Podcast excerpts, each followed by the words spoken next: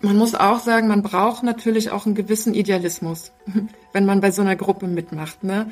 Und dann, ja, dann verpflichtet man sich auch dafür, das mitzutragen. Dass ich nicht sage, ich habe jetzt Zahlen genannt, auch weit bevor wirklich die Verträge gemacht werden und passe die dann nochmal an, weil ich merke, ich habe in der Zwischenzeit eigentlich nichts verkauft. Das geht natürlich nicht. Also wenn ich sage, ich mache ein Commitment, dann ist das ein Commitment und dann müssen vielleicht andere Wege gefunden werden, wie der Kaffee im Notfall extern verkauft wird. Das sind Alex Urban und Nadine Heimann von Roasters United. Roasters United ist ein Zusammenschluss von kleineren Röstereien, die zusammen Rohkaffee einkaufen.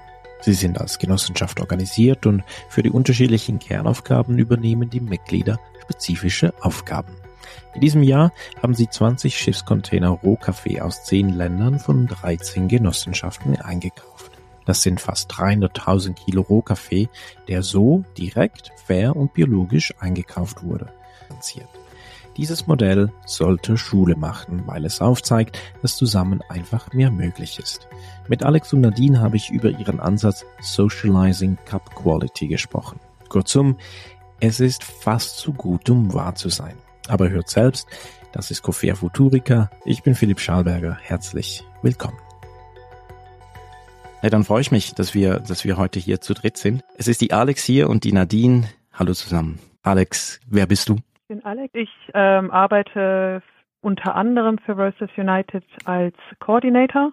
Damit bin ich seit ungefähr zwei Jahren jetzt ähm, die einzige Mitarbeiterin von Roasters United. Genau, und du bist heute nicht alleine hier, sondern Nadine, du bist auch hier. Nadine, wer bist du, was machst du? Ja, hallo, ich bin Nadine Heimann. Danke, Philipp, für die Einladung. Es ist ganz toll, dass wir uns heute hier unterhalten können. Ich bin Mitgründerin von Flying Roasters. Wir sind eine Kaffeerösterei aus Berlin und wir sind 2014 Mitglied bei Roasters United geworden, ähm, also auch schon eine Weile dabei und ähm, wir übernehmen auch verschiedenste Aufgaben bei Roasters United.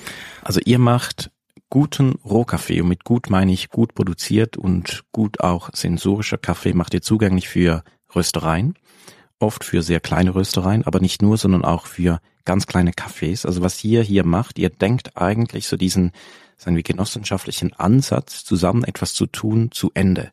Darauf bin ich sehr gespannt, wenn wir darauf später eingehen können. Aber wir haben gesagt, komm, wir fangen mal damit an, dass wir alle verstehen, um was es eigentlich geht, wenn wir von Lieferketten sprechen. Da würde ich euch doch bitten, wenn ihr mal einen kurzen Abriss geben könnt. Wie funktioniert eigentlich eine Kaffeelieferkette, sobald der Kaffee die Farm verlässt? Und was passiert dazwischen, bis er dann, sage ich jetzt mal, bei euch, Nadine, bei Flying Roasters ankommt? Was sind da die einzelnen Etappen? Ich erkläre das einfach mal vielleicht an einem Beispiel, weil ich das gerade auch wieder für ähm, Guatemala und Honduras mache. Ähm, eine Grundidee von Roasters United ist ja schon ganz lange im Voraus den Kooperativen, mit denen wir arbeiten, Bescheid zu sagen, wie viel Kaffee nehmen wir jetzt für die kommende Ernte ab. Und deshalb ähm, fragen wir schon sehr früh unsere Mitglieder, wie viel Kaffee werdet ihr von der neuen Ernte brauchen? Und das habe ich zum Beispiel jetzt gerade für Honduras und Guatemala gemacht, weil da fangen die Ernten an. Ne, die ersten Kaffees kommen rein und die Kooperativen, ähm, für die ist es wichtig zu wissen, wie viel Kaffee wird Roasters United eigentlich abnehmen in der laufenden Saison dann. Und deshalb machen wir auch schon sehr früh die Verträge mit den Kooperativen. Das ist auch gerade passiert. Im Falle von Honduras, da finanzieren wir zu 60 Prozent vor. Das heißt, ähm, die Vorfinanzierung muss überwiesen werden und wir schreiben auch die ersten Rechnungen an die Röster ähm, über die 60 Prozent, damit die Kooperativen schon zur Erntezeit genügend Kapital haben, um den Kaffee sozusagen von den Mitgliedern abzukaufen. Meistens ist es dann so, wir versuchen ja jede Kooperative mindestens einmal im Jahr zu besuchen. Und das machen wir meistens auch zur Erntezeit, weil da ist einfach mehr zu sehen, da gibt's schon erste Kaffees zu probieren und da ist einfach immer gut sozusagen Dinge vor Ort zu besprechen auch. Wenn dann die Ernte zu einem guten Teil da ist und vorhanden ist, also das Volumen und auch die Lots, die wir bekommen, dann schicken uns die Kooperativen das Pre-Shipment-Sample Das durchläuft dann, da können wir nachher noch mal ein bisschen mehr zu erzählen, die ganze Qualitätskontrolle bei Rosters United. Und ähm, wenn alles gut ist, dann sagen wir ja, bestätigen wir so. Also das, Kann, Entschuldigung kurz, das Pre-Shipment Sample, das ist der Kaffee, den ihr eigentlich kontaktiert habt, aber jetzt sind das 200, 300 Gramm, die euch geschickt werden und ihr überprüft da nur die sensorische Qualität. Ja, wir überprüfen sozusagen, also wir machen die ganz normale STA Qualitätskontrolle, was da vorgeschrieben ist, ähm, von Green Grading über ähm, Moisture messen, ähm, und die ganze sensorische Kontrolle, die machen wir auch an zwei Orten. Also einmal bei uns bei Flying Roasters in Berlin und auch nochmal bei Lopo Café in Kiel. Also wir haben so eine Doppelung da drin. Alle unsere Kaffees sind ja biozertifiziert ähm, die wir reinholen. Da gibt's dann auch nochmal sozusagen ein weiteres Prozedere, um ähm, Glyphosat und Pestizide zu kontrollieren. Also das hat schon eine sehr umfangreiche Kontrolle des Pre-Shipment-Sample, bis wir das sozusagen ähm, bestätigen können. Und der nächste Schritt wäre dann, ne, wenn alles gut ist ähm, und alle glücklich sind, dann können wir den Export vorbereiten, die Kooperativen können weitermachen, der Kaffee kann in die Dry Mill und ähm, vorbereitet werden, die Säcke können gedruckt werden. Das sind nochmal ganz, ganz viele kleine Schritte. Wir können die Shipping Line, ähm, die Reederei beauftragen. Ja, und dann ist es so ein relativ bürokratischer Prozess, ähm, den Kaffee rauszubekommen und zu exportieren. Und dann bringen die Kooperativen den Kaffee zum Hafen. Der wird verladen, fährt dann ja drei, vier, fünf Wochen, wenn alles gut geht, ähm, und kommt dann zentral für uns in Hamburg an. Also alle Rosters United Cafés landen in Hamburg. Mittlerweile arbeiten wir mit Vollaster zusammen. Die nehmen für uns sozusagen den Kaffee entgegen, entladen und sortieren. Ja, dann kann man den Kaffee sich abrufen in die Rösterei und dann geht's los. Vielleicht ist interessant zu wissen, dass ähm, Einige Röstereien kümmern sich um die Importe. In dem Fall von Nadine ist es Honduras und Guatemala. Andere Röstereien, wie beispielsweise Elephant Beans, kümmert sich um den Import aus Indien. Lopo Café ähm, um Brasilien. Das ist ein bisschen aufgeteilt. Jedes Land hat ja auch so ein bisschen seine Besonderheiten. Das ist im Grunde genommen so entstanden mit der Zeit, dass äh, nicht jede Rösterei am Import beteiligt ist, ähm, sondern dass das ein bisschen aufgeteilt ist. Aber da werden wir auch später vermutlich noch mal mehr drüber reden, ähm, dass alle Röster arbeiten irgendwie bei Roasters United mit und bringen sich ein mit ihren Erfahrungen. Es ist aber nicht jede Rösterei in der Qualitätskontrolle beispielsweise involviert, auch nicht jede Rösterei beim Import, weil das auch natürlich äh, nicht sinnvoll wäre. Ja, weißt du, was ihr hier so gerade geschildert habt, ist ja, es klingt so einfach. Ich habe einmal einen Container organisiert und ich muss euch sagen, das hat mir überhaupt gar keinen Spaß gemacht. Also das war halt, das musste einfach so sein. Dann dachte ich, nee, da gibt's Leute, die, die machen das viel lieber als ich und die können das auch viel schneller und viel besser. Aber das ist ja schon eine ganz eigene Geschichte. Also Logistik ist ein krasses Thema und ich glaube auch, dass nicht jede Rösterei, also ich glaube, nein, es ist so, nicht jede Rösterei muss sich selbst so einen Container ans Bein binden. Und ihr habt euch da auch so aufgestellt. Wo kommt ihr denn eigentlich her, so Alex? Ich, ich glaube, du hast schon, du hast schon länger mit Logistik zu tun. Also für dich ist das das einmal eins der Logistik, so Container hin und her zu schiffen. Ja, natürlich. Also ein bisschen äh, Hintergrundserfahrung bringen wir da mit. Natürlich kann man immer unterstützt werden, auch von Röstereien, die vielleicht nicht jahrelange Rohkaffee-Importerfahrung mitbringen, ähm, wenn man das gemeinsam macht. Das sind ähm, so die Erfahrungen, die wir gemacht haben. Ähm, und es ist natürlich auch schön, sich da ein bisschen breiter aufzustellen, auch in ähm, puncto Risikomanagement, dass man natürlich sich nicht darauf verlässt, dass eine Rösterei alles macht.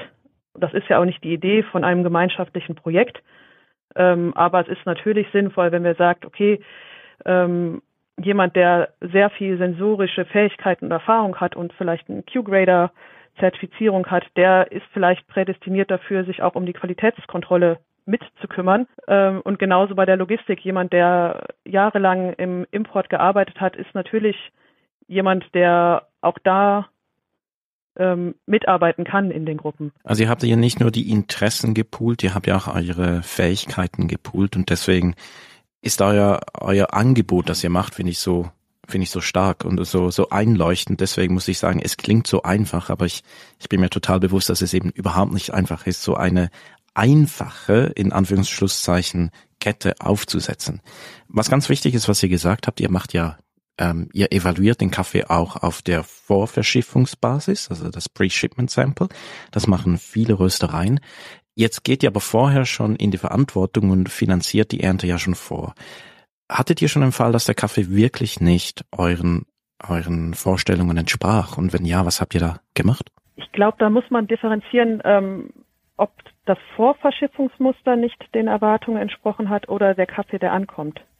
Also es gab äh, bestimmt mal den Fall, dass wir ein Muster geschickt bekommen haben, wo wir gesagt haben, da ist was nicht so, wie wir das gerne hätten oder das ist nicht, vielleicht weicht es ein bisschen ab ähm, von dem, was wir im Vorjahr hatten und dass wir einfach noch ein zweites Muster uns angeschaut haben. Aber der Kaffee, der wirklich am Ende ankommt, dass der nicht dem Vorverschiffungsmuster entspricht, ähm, würde ich äh, verneinen.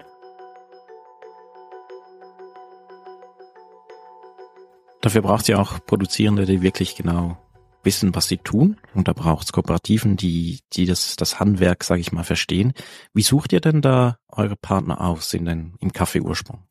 Also wir sind ja immer interessiert an langfristigen Beziehungen und wir arbeiten mit den meisten Kooperativen auch schon sehr, sehr lange. Also im Durchschnitt, glaube ich, mehr als sechs Jahre arbeiten wir mit den Kooperativen. Also wir wechseln nicht von Jahr zu Jahr. Wir gucken, sind auch nicht immer so auf der Jagd nach dem einen tollen Kaffee, sondern wir wollen zusammen mit den Kooperativen was entwickeln und auch zusammen an der Qualität arbeiten und ja, wir wollen ein loyaler Partner sein und genauso funktioniert es andersrum auch. Also die Kooperativen sind auch uns gegenüber sehr loyal und ähm, haben sie selber natürlich auch ein Interesse daran, ähm, mit uns den Kaffee zu entwickeln, den wir dann auch verkaufen wollen und können. Also das gibt so verschiedene Gesichtspunkte natürlich, die man sich bei Kooperativen dann angucken würde. Wie sind die organisiert? Sind die gut aufgestellt? Passt es auch mit der Kaffeequalität für uns? Ähm, tatsächlich, was ist da möglich? Passt die Kooperative zu uns oder suchen wir manchmal auch nach einem neuen Land zum Beispiel, also Kongo ist bei uns ganz neu im Gespräch. Ähm, und dann haben wir so viele Leute mit so langer Erfahrung im Kaffeebereich, die kennen, also wie zum Beispiel Alex, ne, die kennen einfach viele Kooperativen auch und haben da ganz viel Erfahrung. Und aus der schöpfen wir natürlich. Ich glaube, es ist ganz wichtig zu sagen, dass wir, also was Nadine auch schon gesagt hat, dass wir nicht schnell wechseln und auch nicht äh, unbedingt äh, mehrere Alternativen suchen. Also auch wenn wir in einem Land auf von einer zweiten Kooperative kaufen, möchten wir das ja nur tun, wenn wir genug Kaffee haben. Also wenn der Bedarf und wenn die Nachfrage von unserer Seite so hoch ist, dass es Sinn macht, ähm, gegebenenfalls einen zweiten Container aus dem gleichen Ursprungsland zu kaufen, weil wir natürlich ähm, an einer Langfristigkeit interessiert sind und nicht nur ein Jahr kaufen möchten, sondern natürlich ähm, die Idee ist, dass der Bedarf und unsere Nachfrage stetig wächst. Also dass wir auch im Folgejahr, also dass wir mit der Kooperative, mit den Produzentinnen zusammen etwas entwickeln, was wir langfristig und auch zukünftig weiterhin kaufen möchten, ähm, mit der Idee, dass es mehr wird. Ja, und wenn ich wenn ich so eure Webseite da anschaue, dann sprecht ihr eben von Socializing Cup Quality. Ähm, ich finde es ein sehr, sehr äh, guten Ausdruck. Ich habe ein paar Punkte aufgeschrieben, ein paar habt ihr schon erwähnt, aber es geht um, dass ihr mit Small Farmers Groups arbeitet, also mit, mit kleineren Kooperativen. Was heißt klein so für euch? Ja, klein sind vor allen Dingen die einzelnen ProduzentInnen. Ne? Die haben oftmals einen halben Hektar, ein Hektar. Das sind keine Großgrundbesitzer, die Kooperativen, also die Organisationen, zu denen sich die ProduzentInnen zusammenschließen, die können ganz unterschiedliche Größen haben. Also wir haben zum Beispiel in Honduras Apräumer mit 69 Frauen. Ähm, das ist eine ganz kleine Kooperative. Wir arbeiten in Peru mit Centro Café. Die haben, glaube ich, knapp 3000 ProduzentInnen. Also das gibt an der Kooperative selbst sozusagen unterschiedliche Größen. Aber die einzelnen Personen, die ihren Kaffee dort einbringen, das sind immer Kleinbauern oder Kleinbäuerinnen äh, mit ganz, ganz wenig Fläche, die die Kooperative auch brauchen, um den Kaffee gut zu vermarkten. Ihr sprecht weiter von einem Minimumpreis, den ihr bezahlt. Wie macht ihr den aus? Erfolgt ja immer im Dialog. Das ist ein ganz interessantes Thema, ähm, was du da ansprichst, weil wir das auf unsere nächste ähm, Jahreshauptversammlung als Thema gesetzt haben, das nochmal ähm, zu besprechen. Wir haben einen Minimum Price. Ähm, das ist etwas, was im Spe Spezialitäten, Spezialitäten Kaffeesektor eher unüblich ist. Also es ist in Anlehnung, in Anlehnung natürlich an Fairtrade, wo man das auch kennt.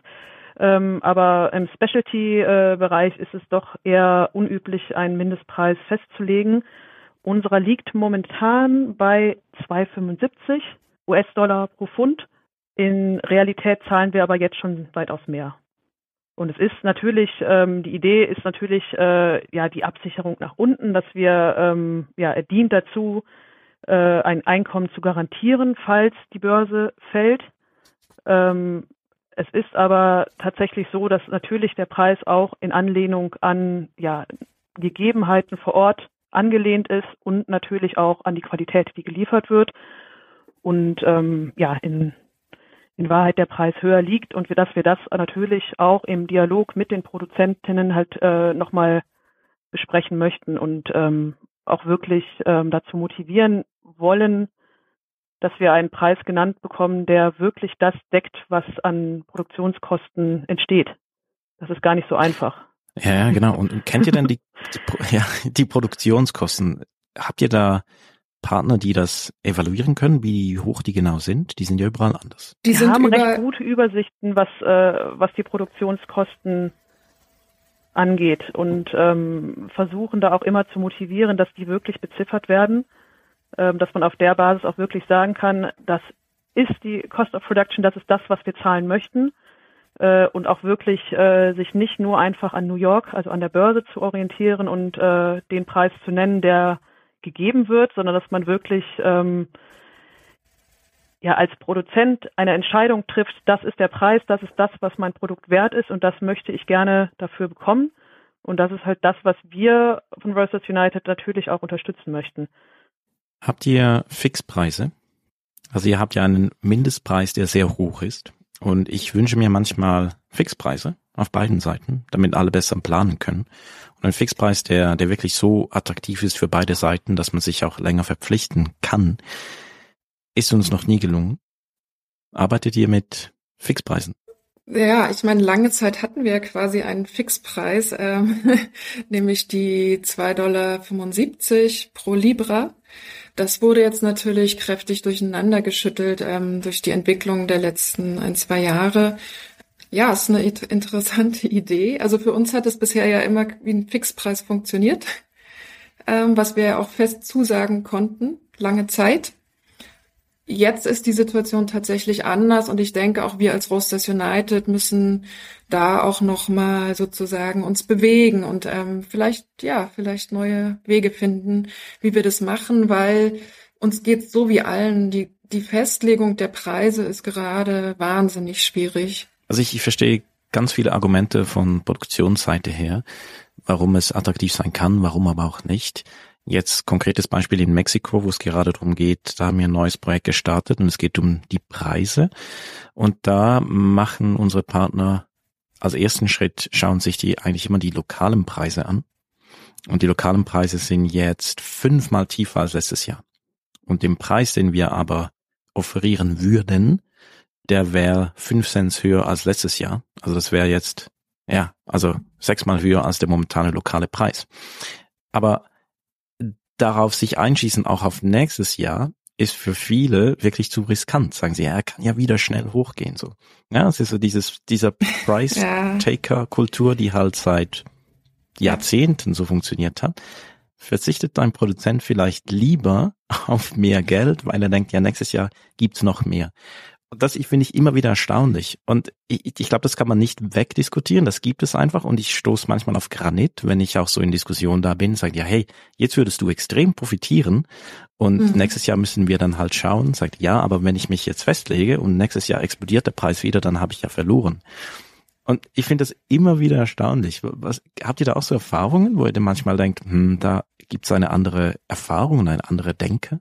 Ich glaube, für uns spielt da immer auch die Struktur der Kooperativen eine Rolle, weil, das haben wir im letzten Jahr sehr stark gesehen, dass die Kooperativen sehr aufpassen müssen, mit ihrer eigenen Preiskultur sozusagen, weil wenn jetzt plötzlich doch zum Beispiel ähm, der, der, der Marketpreis sehr viel höher sein sollte, als was die Kooperativen zahlen, dann können die Kooperativen schnell Probleme bekommen, dass sie das Volumen nicht erreichen, weil die, die Mitglieder woanders verkaufen, wo sie mehr Geld bekommen.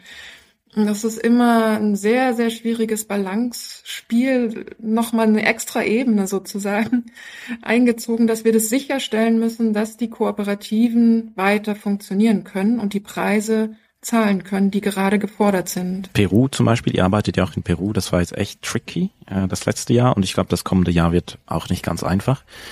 Da hat sich ja auch der Preis für den Kaffee, den wir seit Jahren bei der gleichen Kooperative einkaufen, einfach mal so verdoppelt.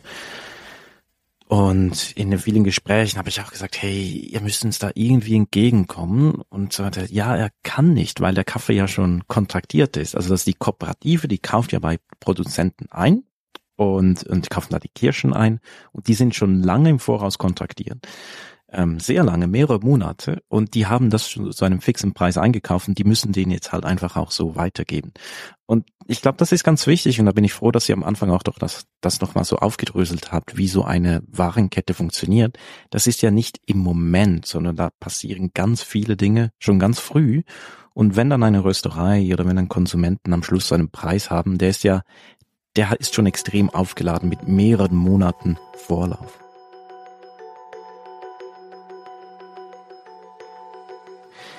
Cup Quality ist auch so ein Stichwort, was ihr habt auf eurer Website. Hm, ihr habt schon gesagt, ja, Spezialitätenkaffee, das macht ihr, aber ihr macht, wie hast du das gesagt, Nadine? Ihr rennt nicht jedem Trend hinterher oder ihr, ihr wechselt nicht die ganze Zeit.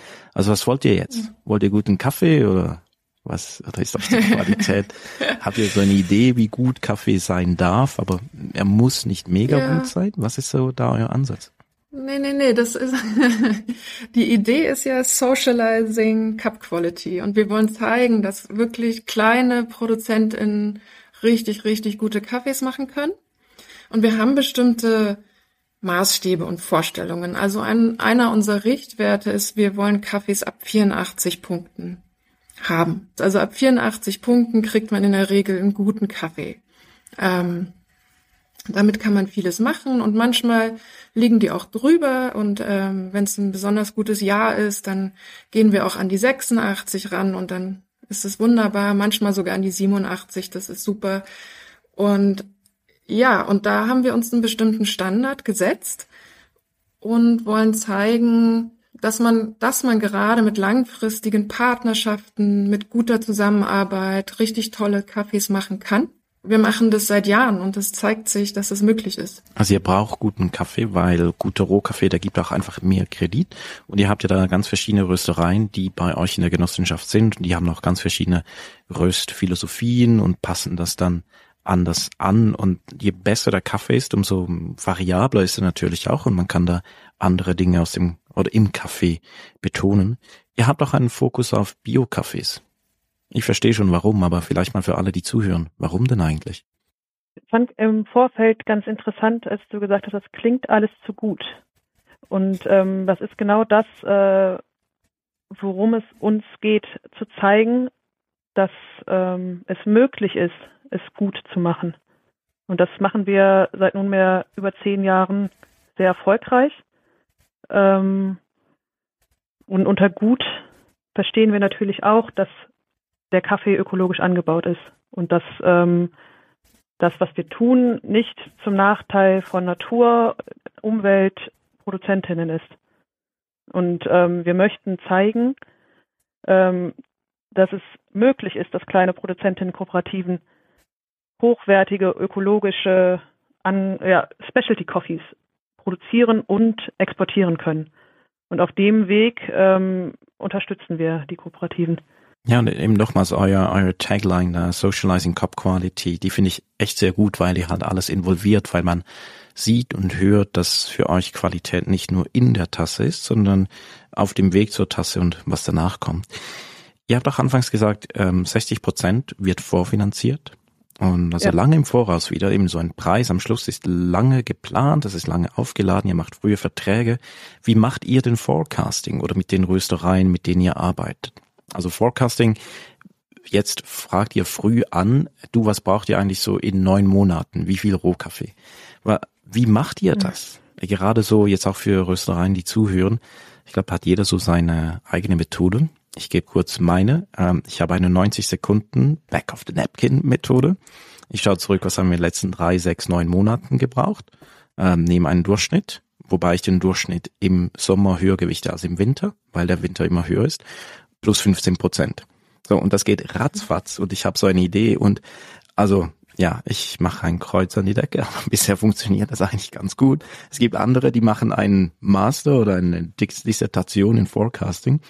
Ähm, was sind da eure Erfahrungen so von euren Mitgliedern? Wie macht ihr, wie schaut ihr in die Zukunft? Ich glaube, das ist für alle wahnsinnig schwer. Ich kann es ich kann's dir auch kurz verraten, wie wir das bei Flying Roasters machen. Wir gucken auch einfach, was haben wir in den letzten zwölf Monaten verbraucht. Dann rechnen wir das runter auf einen Monat und dann rechnen wir es ähm, sozusagen auch hoch. Und wir haben in der Vergangenheit auch immer sowas wie 15 Prozent draufgelegt das hat, wir, ja, unser Wachstum ist gerade in der Krisenzeit nicht mehr so stark. Das funktioniert gerade nicht mehr so gut. Und wir müssen ein bisschen vorsichtiger sein, weil, gerade weil man sich so früh committet, kann es sein, dass man plötzlich sehr viel Rohkaffee hat. Das will man natürlich vermeiden. Aber ich weiß, ähm, dass für viele gerade, ja, Röstereien, die sich die so anfangen und sich noch nicht ganz viel damit beschäftigt haben, dass dieses Forecasting wahnsinnig schwierig ist, auch ein Gefühl dafür zu bekommen, was brauche ich, was geht vielleicht zur Weihnachtszeit oder genau, was passiert im Sommer. Ähm, es ist sehr, sehr schwer. Man muss auch sagen, man braucht natürlich auch einen gewissen Idealismus, wenn man bei so einer Gruppe mitmacht. Ne? Und dann, ja, dann verpflichtet man sich auch dafür, das mitzutragen ähm, und sich da wirklich zu committen und das möglich zu machen. Und das ist manchmal schwer. Manchmal hat man zu viel Ruckkaffee, manchmal hat man nicht genug Cashflow. Also es gibt verschiedenste Probleme. Wir haben ja auch in der Gruppe sehr viele verschiedene Businessmodelle, ähm, die auch nochmal ihre Eigenarten mit sich bringen, sozusagen. Und ja, die Vorhersage ist immer ein Abenteuer. Ja, das würde ich auf jeden Fall unterstreichen. Und das sieht man auch. Einige Röstereien tun sich sehr leicht. Ich denke mal auch, dass es einfach dann, äh, man nimmt das von, von den Jahren zuvor, eventuell mit ein bisschen äh, ja obendrauf, was jetzt äh, natürlich in den letzten zwei Jahren nicht ganz so einfach mehr funktioniert hat. Bei den neueren Mitgliedern ist es oft ähm, ja mehr Unsicherheit, die da, da, dabei mitschwingt, was selbstverständlich ist.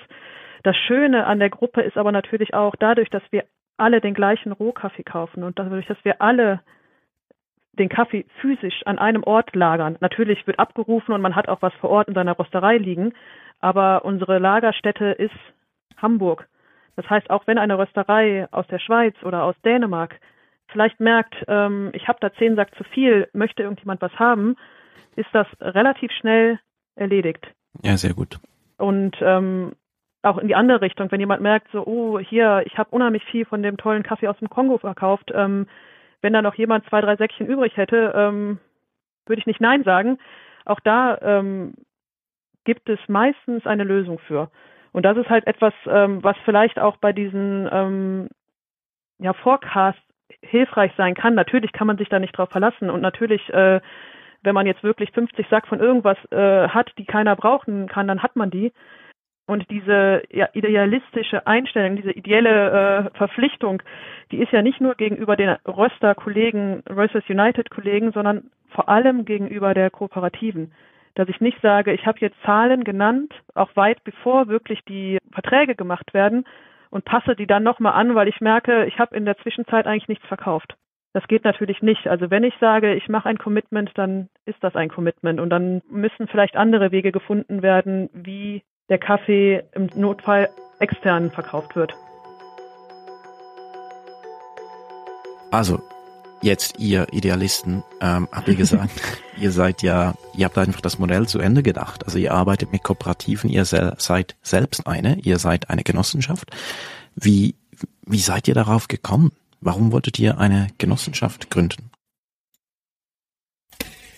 Ich kann ja vielleicht mal ganz kurz zum, zum Anfang zurückgehen, wie das alles entstanden ist. Also es hat mal angefangen mit vier Röstereien ähm, aus Frankreich, Deutschland, Dänemark und der Schweiz, die sich gedacht haben, wir wollen was Gutes machen und wir wollen anders Kaffee importieren.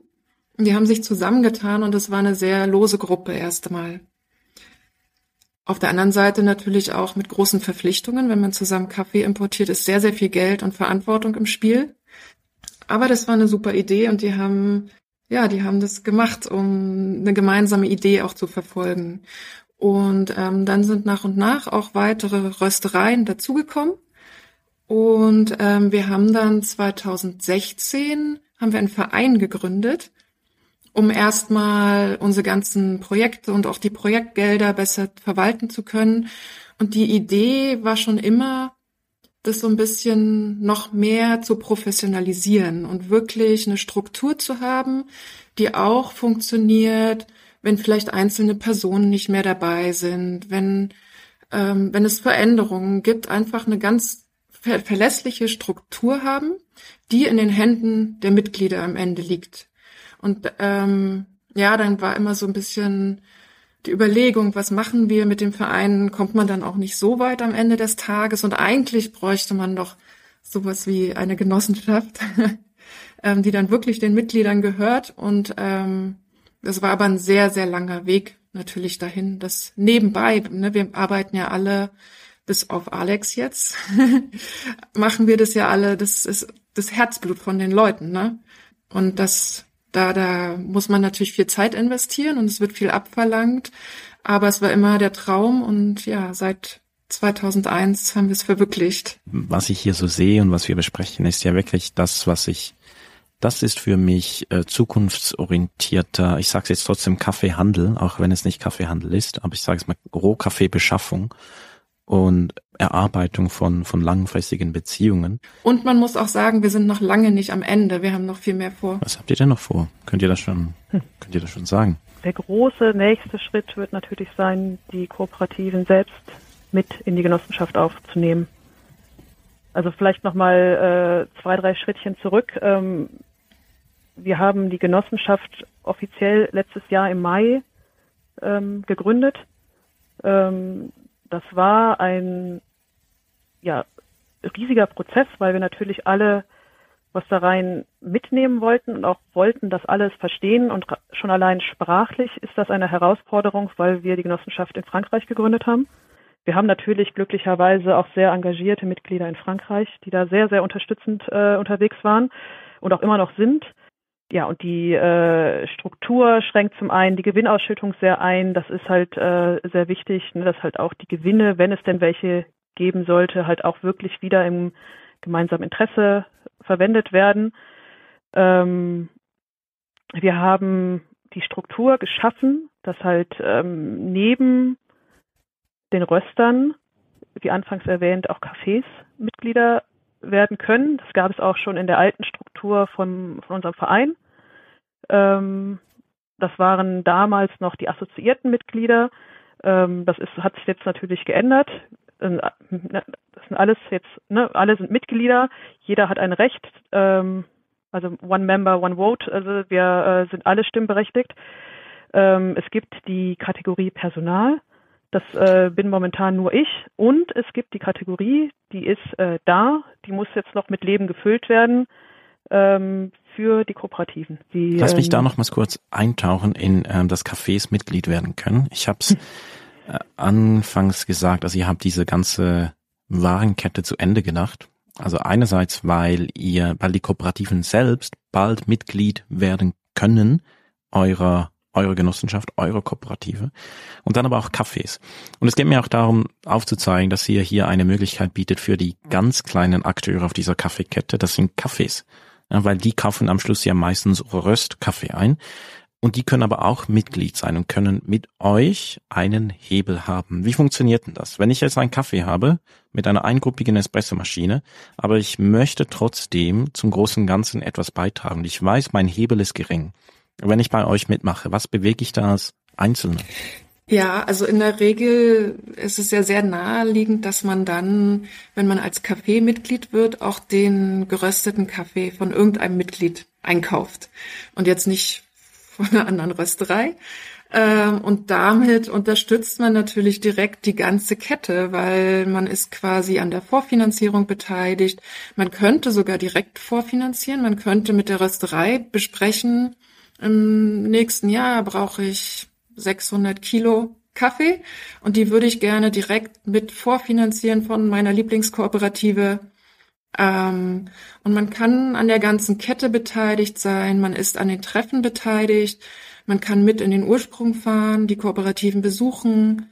Also man hat so wirklich einen sehr, sehr umfassenden Einblick für sich selber auch. Und ich finde gerade das Thema Vorfinanzierung ist ein sehr spannendes. Also dass ich auch wirklich sagen kann, ich als ähm, Café mache genauso meinen Forecast über das, was ich im kommenden Jahr brauche und finanziere diesen Kaffee auch vor und denke diese Kette weiter, dass ich nicht äh, der Rösterei das überlasse, diese ja finanzielle Last zu tragen und einfach nur das abzurufen, was ich brauche.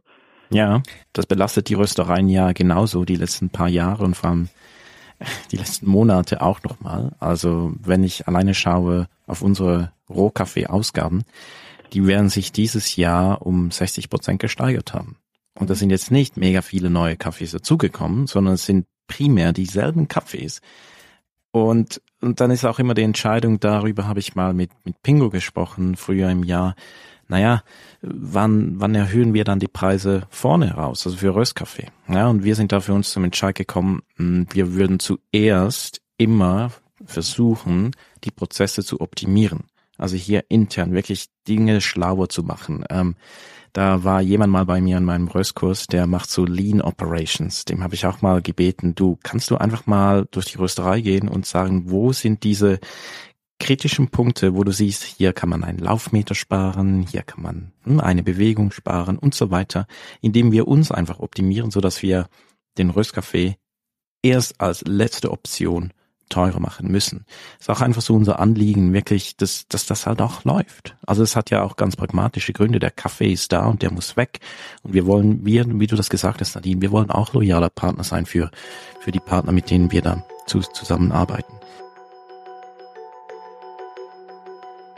Also ich bin, ich bin großer Fan von eurem Modell und es fällt mir heute echt schwer, irgendwie so euch die ganz fiesen Fragen zu stellen. Aber was mich eher interessiert, ist so, wenn ihr das fertig denkt, ihr bietet ja eine enorm spannende Plattform, eben nicht für nur für Röstereien, sondern eben auch für Cafés, die sehr bewusst Kaffee machen und jetzt auch Lust haben, sich da zu engagieren. Wie groß könnt ihr überhaupt werden? Gibt es da Grenzen in eurem System, so als Genossenschaft? Genossenschaften, ich habe selbst eine gegründet. Genossenschaften können etwas träge sein, müssen sie nicht, aber auch die sprachlichen Herausfordernisse und das ja, da ihr auch in verschiedenen Ländern aktiv seid, gibt's da Grenzen des Systems A und B, wollt ihr unendlich wachsen oder habt ihr irgendwo, ja, seht ihr eine Grenze, wie weit es gehen kann? Ich meine, du hast natürlich recht, dass die Struktur selber Wachstum ermöglicht und das ist ja auch gut. Und ähm, unser Fokus ist es im Moment aber nicht unbedingt ähm, in dieser Rösterkategorie zu wachsen, weil wir können den Kooperativen im Moment ein gutes Volumen abnehmen und wir wachsen selbst ja auch als Röstereien und wir können das Volumen steigern. Und ähm, daher liegt für uns das Augenmerk im Moment eher auf den anderen Kategorien und vor allen Dingen der, die Kooperativen. Das ist für uns der nächste Wachstumsschritt, die Kooperativen einzubinden und deren Stimme mehr Gehör zu geben, ähm, die ProduzentInnen wirklich mit im Boot zu haben und ähm, einen viel intensiveren Austausch zu ermöglichen. Aber ja, wir sehen das immer so ein bisschen als Modell. Also macht das in der Schweiz. Es ist eine tolle Erfahrung. Also es ist ja nicht, wir haben ja kein Copyright auf die Idee. Man kann das immer nachmachen. Wir, also wir sind wahrscheinlich auch sehr offen, Erfahrungen zu teilen. Und ähm, aber unser Hauptaugenmerk liegt gerade nicht auf dem unendlichen Wachstum. Was man auch noch mal sagen muss zu der Kaffeekategorie, was mir dazu eingefallen ist, die Idee ist wunderbar, aber da gibt es tatsächlich ja auch einen Haken. Also wir kennen das ja alle von Menschen, die ein Café betreiben, die sind sehr gut beschäftigt. Oder ja, Röstereien ja auch, aber diese Gruppe erfordert schon ein ganz gehöriges Maß an Engagement und auch Zeit. Und das können nicht alle geben. Ja, ich denke, das ist ein sehr gutes Stichwort. Also gerade Zeit. Also wenn wir uns vor Augen führen, wie unterschiedlich die Mitgliedsröstereien sind, da gibt es auch einige wirklich ein Mann, ein Frau Betriebe, die ähm, natürlich nicht die Zeit haben, sich unendlich äh, viel zu engagieren, was einfach äh, neben dem täglichen Geschäft nicht so einfach ist. Andere Röstereien sind größer und halt personell dann auch besser aufgestellt. Ähm, aber natürlich in einem Kaffeebetrieb wirklich allein unserer ganzen Kommunikation äh, zu folgen und was bei welchem Import in welchem Land gerade los ist und was wir da für Probleme haben, was wir da für Gedanken haben, ähm, das ist allein zeitlich eine enorme Herausforderung.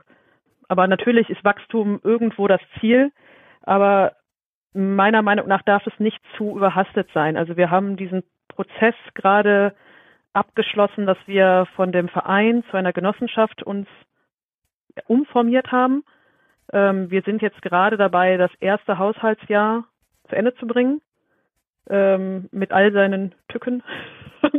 ähm, und das ist sehr gut. Es funktioniert alles sehr gut. Das ist alles sehr schön und alles ähm, ja soweit äh, vernünftig zu Ende gebracht. Und ähm, genau, das folgt das die erste Jahreshauptversammlung, wirklich die erste als Genossenschaft, ähm, wo weitere ja, Schritte auch gemeinsam beschlossen werden können. Und ähm, ja, unserer Meinung nach äh, sollte es jetzt im zweiten oder im nächsten Schritt ähm, die Aufnahme der Genossenschaften sein oder da mal überhaupt zu schauen, wie ist denn sowas denn praktisch möglich? Also wie, wie kann denn überhaupt eine Genossenschaft äh, teilnehmen? Also laden wir die Vertreter ein? Ähm, was, was heißt das denn faktisch? Wie, wie ist das praktisch umsetzbar?